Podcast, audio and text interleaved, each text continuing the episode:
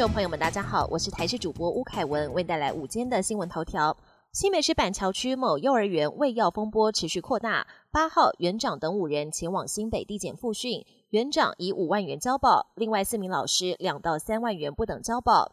新北市长侯友谊当天晚上紧急道歉止血，但幼儿园家长还是觉得整起事件教育局处理慢半拍。九号一早，幼儿园剩下的三名老师前往警局制作笔录，同样将移送地检。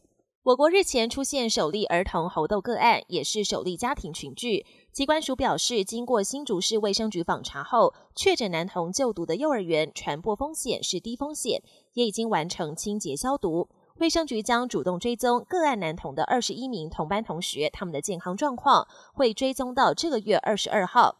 另外，疾管署表示，从去年到今年，猴痘仍然还是以亲密接触传播为主。若传播模式没有改变，基本上不会有大规模传播风险。目前，卫生局也已经成立咨询专线，同时跟医院建立医疗咨询与就医转介机制。今天开始，梅雨季第五波封面逐渐接近中，局部地区可能出现短暂阵雨或雷雨。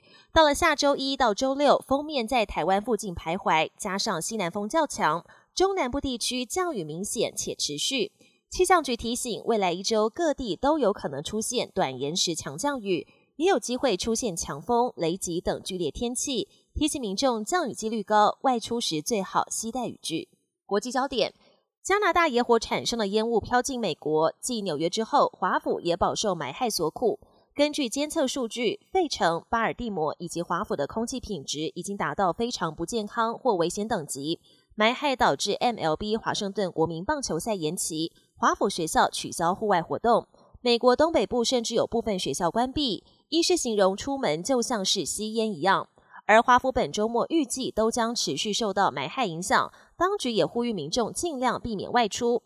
美国总统拜登表示，已经指示国家跨部门消防中心向加拿大提供援助。美国联邦参议院外委会八号通过法案，要求联邦政府针对中共犯台拟定完整制裁策略。这项法案名为《保护台湾与国家韧性法》，是由共和党籍参议员卢比欧以及民主党籍参议员皮特斯共同提出。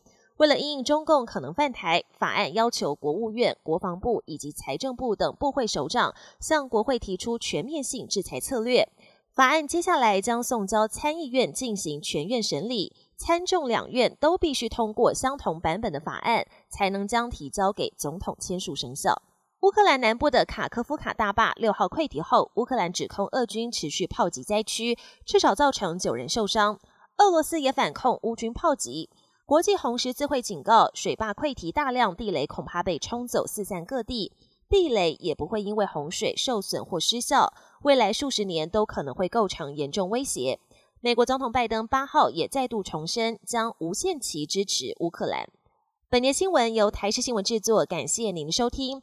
更多内容请锁定台视各节新闻与台视新闻 YouTube 频道。